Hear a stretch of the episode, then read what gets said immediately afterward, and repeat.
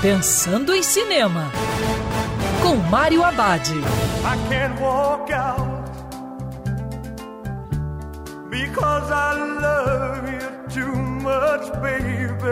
Olá, amigo cinef, tudo bem?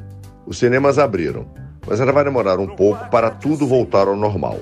Enquanto isso, uma boa pedida assistir em casa o documentário Elvis, The Searcher, para lembrarmos do rei do rock.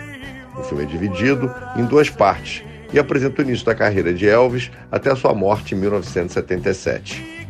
O projeto usa imagens raras da vida do astro e conta com 18 de seus sucessos, como também performances poderosas.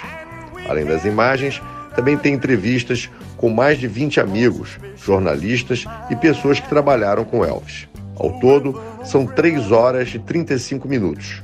Na primeira parte, tem as origens humildes de Elvis e as influências que recebeu quando jovem.